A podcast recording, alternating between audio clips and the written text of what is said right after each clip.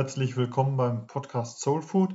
Wir reden hier über Ideen, wie wir unsere Seele nähren, also alles, was irgendwie hilft, dass wir seelisch gesund bleiben und seelisch gesund werden. Wir reden hier über Dinge, die der Seele, also dem Inneren der Persönlichkeit helfen zu wachsen und zu reifen, eben mit den Hilfsmitteln christlicher Spiritualität.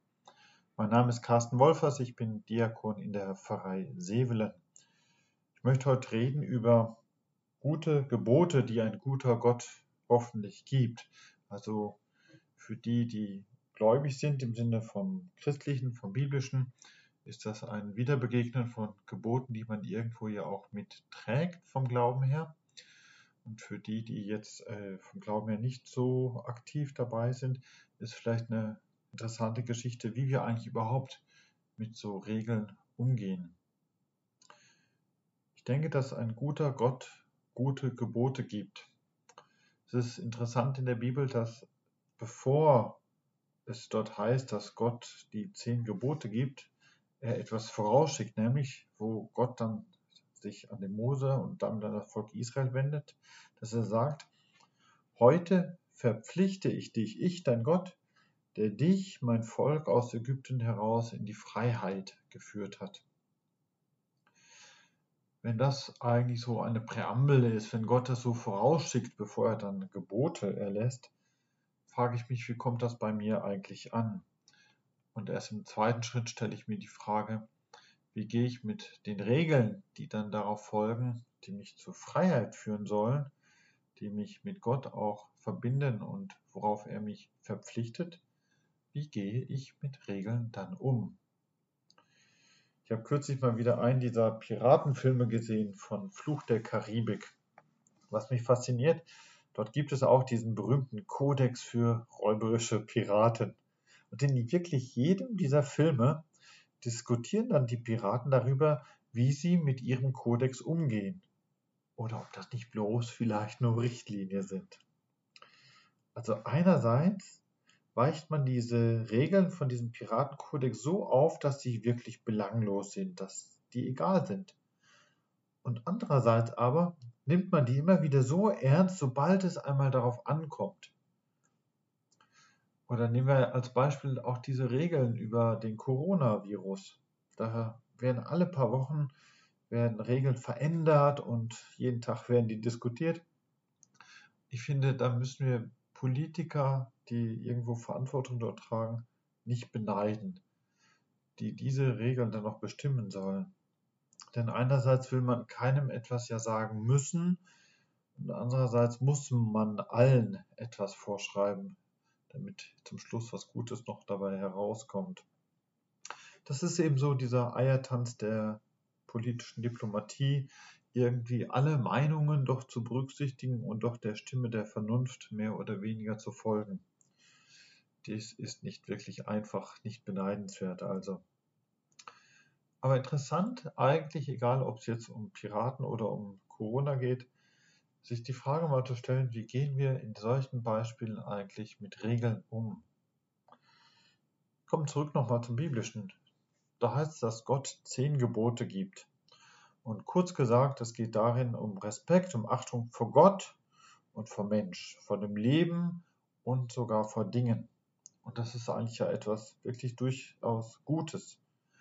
Und damit habe ich ja so einen Wertekatalog auch zur Hand. Ein Wertekatalog mit Frieden, Gerechtigkeit und Wahrheit. Jesus verkürzt das dann noch, wenn er einfach nur sagt, es gibt zwei Gebote, nämlich Gottes und Nächstenliebe und eigentlich ist es nur das eine Gebot von Liebe. Aber diese Liebe hat es in sich, denn das ist ja nicht irgendwo notiert, irgendwo aufgeschrieben, sondern Jesus schreibt dieses Gebot der Liebe eigentlich aufs Herz des Menschen. Wenn ich solche Liebe meinem Wertekatalog hinzufüge, dann verlangt mir das ja eigentlich eher mehr ab als weniger. Liebe geht nur, wenn ich auch Frieden wähle, wenn ich Gerechtigkeit hochhalte, wenn ich bei der Wahrheit bleibe, wenn ich mir diesen Wertekodex dann anschaue, muss ich sagen, eigentlich sind das wirklich gute Regeln. Und deswegen bin ich gegenüber solchen Regeln auch dankbar. Es gibt gute Regeln. Das gibt mir dann Sicherheit, das gibt mir Ruhe, das gibt mir Klarheit. Und von der Bibel her habe ich den Eindruck, ja, das gilt auch vor Gott. Dass Gott sich dahinter klemmt, dass Gott auch dafür ist. Er gibt Frieden, auch wenn wir vor lauter Krisen und Katastrophen und Kriegen kaum noch darauf hoffen. Dieser Gott will Gerechtigkeit, die nicht erst mit dem Profit abgestimmt werden muss. Dieser Gott will Wahrheit, er will keine alternativen Fakten, die jeden Sinn für Wahrheit verdrehen. Und ein guter Gott gibt Liebe, auch wenn Hetze und Hass salonfähig geworden sind. Gott sei Dank haben wir gute Regeln. Und auch wenn es in unserer Welt oft anders zugeht, man hält doch vom Glauben her mit diesen Regeln gegen die andere Norm dagegen. Ich denke, das ist eine der großen Herausforderungen auch vom christlichen Glauben, dass vieles, was man da als christliche Werte ja hochhält, dass das in der heutigen Welt ja längst nicht mehr selbstverständlich ist, gar nicht selbstverständlich ist, dass man damit ja auch tatsächlich ein ziemliches Korrekturprogramm eigentlich fährt. Das, es gibt wohl diese eine biblische Stelle, wo das besonders deutlich wird. Und zwar, das ist dort, wo Jesus die Händler aus dem Tempel herauswirft. Das fasziniert mich, diese Stelle, denn Jesus regt sich da unwahrscheinlich stark auf. Selten erlebt man ihn irgendwo in den Evangelien so erbost, dass er sich so empört. Er tut das, weil da der Respekt vor Gott fehlt, weil die Achtung gegenüber dem Göttlichen komplett fehlt. Und dieser Handel, dieser Markt, das, der geschieht auch noch ausgerechnet im inneren Hof des Tempels, wo solcher Handel eigentlich ja untersagt war. Es gab Gesetze dagegen. Und was macht die Tempelobrigkeit? Die schaut einfach zu. Die haben wahrscheinlich gedacht, ach, die Gebote sind wahrscheinlich eher so Richtlinien. Sie erlauben also, dass das Haus Gottes zu einer Markthalle, zu einer Räuberhöhle wird. Und ich denke, da darf man sich getrost mal drüber aufregen und sich empören, wie Jesus das da sehr deutlich auch tut. Interessant aber, wie reagieren dann die Priester vom Tempel, wie Jesus bei ihnen mit seinen biblischen Werten dagegen hält? Sie stellen bloß die Frage der Macht. Darf der das?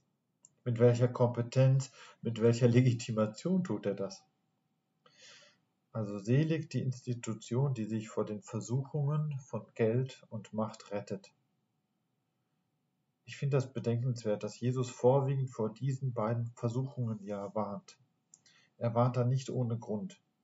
Wie leicht nehmen uns unser Wunsch nach Geld und Macht und Geltung, wie leicht nehmen die eigentlich unser Streben nach Liebe, unser Streben nach Frieden, nach Wahrheit und Gerechtigkeit. Dem Tempel fehlt also nicht nur der Respekt gegenüber Gott. Der Tempel lässt auch zu, dass Gebot und Norm Gottes verspielt werden. Da muss man sagen, Gott sei Dank hält Jesus da dagegen, denn er will offensichtlich das Gute. Also Gott gibt gute Gebote. Jesus setzt sich in seiner Zeit für das Gute ein. Aber wie steht es eigentlich in unserer Zeit? Wie treten Christentum und Kirchen denn da eigentlich auf? Ich habe kürzlich ein Buch gelesen von Scott McKnight. Das gibt es bislang nur im Englischen und heißt A Church Called Toff. Also über eine Kirche, die das Prädikat gut zurecht trägt. Tov ist das hebräische Wort für gut, deswegen er bezieht sich da auf die Bibel. Was macht eine Kirche im biblischen Sinne eigentlich gut? Äh, Scott McKnight schrieb dieses Buch, um eigentlich den sexuellen und spirituellen Missbrauch in den Kirchen in den USA aufzuarbeiten. Ich habe selten ein so ehrliches und so mutiges Buch gelesen. Denn er sucht eine Kirche, die wirklich gut ist, so gut, wie Gott sie wirklich will.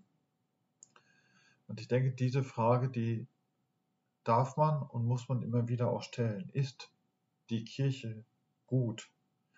Ich merke, wie ich manchmal da selber nicht mehr so sicher bin. Wenn ich mir schaue, was für ein Theater kürzlich in Kur veranstaltet wurde, wo es so um die Macht geht oder das Theater, das momentan in Köln abgezogen wird, wo ich mich frage, ja, wo bleibt denn da die Liebe zur Wahrheit? Da darf man sich getrost empören, da muss ich mich auch manchmal empören. Oder ich habe im vergangenen Jahr von verschiedenen Mobbingfällen auch in St. Gallen gehört, wo Gerechtigkeit und Wahrheit eben nicht die Norm waren. Und dann frage ich mich auch, ja, wenn das einem so nahe kommt, ist diese Kirche noch gut? Im biblischen Sinne eben. Dann kann man sagen, ja, Gott gibt uns die Samen, aber säen sollen wir selber. Er gibt die Rezepte, aber kochen muss man selber. Er gibt Gebote, gute Gebote, aber gut handeln muss ich immer noch selbst. Nun ist eine Kirche nur so gut wie ihre Gläubigen. Und mich beeindruckt an jenem Buch von Scott McKnight, dass er bei all dem, was er da auch zusammenträgt an Schwierigkeiten in unserer Zeit, dass er immer noch optimistisch ist. Dass er sich auf den Standpunkt stellt, nein, die Kirchen, die können das, die können gut sein. Es kommt also bloß darauf an, hier einen Ort zu schaffen, wo Liebe und Friede gelten, wo Gerechtigkeit und Wahrheit wieder neu gelebt werden. Ich bin da vorsichtig optimistisch, aber auch aus Erfahrung heraus, weil ich an etlichen Stellen ja sehe und erlebe, wo gerade das unter gläubigen Christen geschieht. Da passieren Fehler, sicherlich, denn wie Pilger sind wir langsam auf dem Weg dorthin, aber es geht an manchen Stellen vorwärts. Wir schaffen das im klaren Bewusstsein über unsere Werte, in demütiger Ehrlichkeit angesichts der Fehler, in wohlwollender Meinung aneinander und in Dankbarkeit für konstruktive Kritik. Und das ist alles kein Wunder, das ist alles gut machbar, wenn man denn will. Ich habe vor ein paar Jahren mal zugelassen, dass eine Organistin von der Verwaltung die Kündigung bekam, kurz vor Weihnachten. Heute, wenn ich darauf zurückblicke, bin ich dankbar, dass mir damals eine erfahrene Pfarreisekretärin ordentlich gesagt hat, was sie davon hielt, nämlich gar nichts. Denn wenn die Entscheidung, diese Kündigung auszusprechen, auch gut war, so war die Art und Weise, das kurz vor der Weihnacht noch zu machen, die war ziemlich schlecht wie und wann diese Mitteilung gemacht wurde, da hätte man andere, hätte ich auch andere Lösungen suchen müssen. Warum ist das schlecht? Weil eine gute Kirche doch gut mit Menschen umgehen soll. Und vor allem, dass eine gute Kirche auf die guten Gebote eines guten Gottes hören muss. Nein, wir sind da als Gläubige keine Piraten mit einem fragwürdigen Kodex. Wir sind auch keine Politiker in Sorge um kommende Mehrheiten. Wir sind keine Diplomaten, keine Händler, keine Räuber. Wir sind Christen.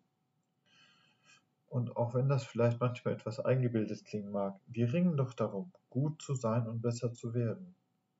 darum finde ich es wichtig, diesen Versuch zu unternehmen, eine gesunde, eine gute Kirche zu bilden, die sich an ihren Werten messen lässt und die sich auch an ihren Werken messen lässt, dass auch wirklich am Ende was Gutes dabei herauskommt. Ich glaube, das ist wichtig für gläubige Christen, die dann nämlich auch erst recht dankbar auf all das Gut, was geschieht, schauen können, die schauen können, was es dann heißen kann, den guten Geboten eines guten Gottes zu glauben. Das war der Podcast Soul Food. Ich bedanke mich fürs Zuhören. Wer den Podcast auch nachlesen möchte, schreibe einfach bitte eine E-Mail an das äh, Pfarramt hier in Sevelen. Wenn dir der Beitrag gefallen hat, dann teile oder like bitte, denn das hilft auch anderen Ideen und Impulse zu bekommen, wie die Seele etwas mehr Nahrung hier oder da bekommt. Alles Gute und Gottes Segen.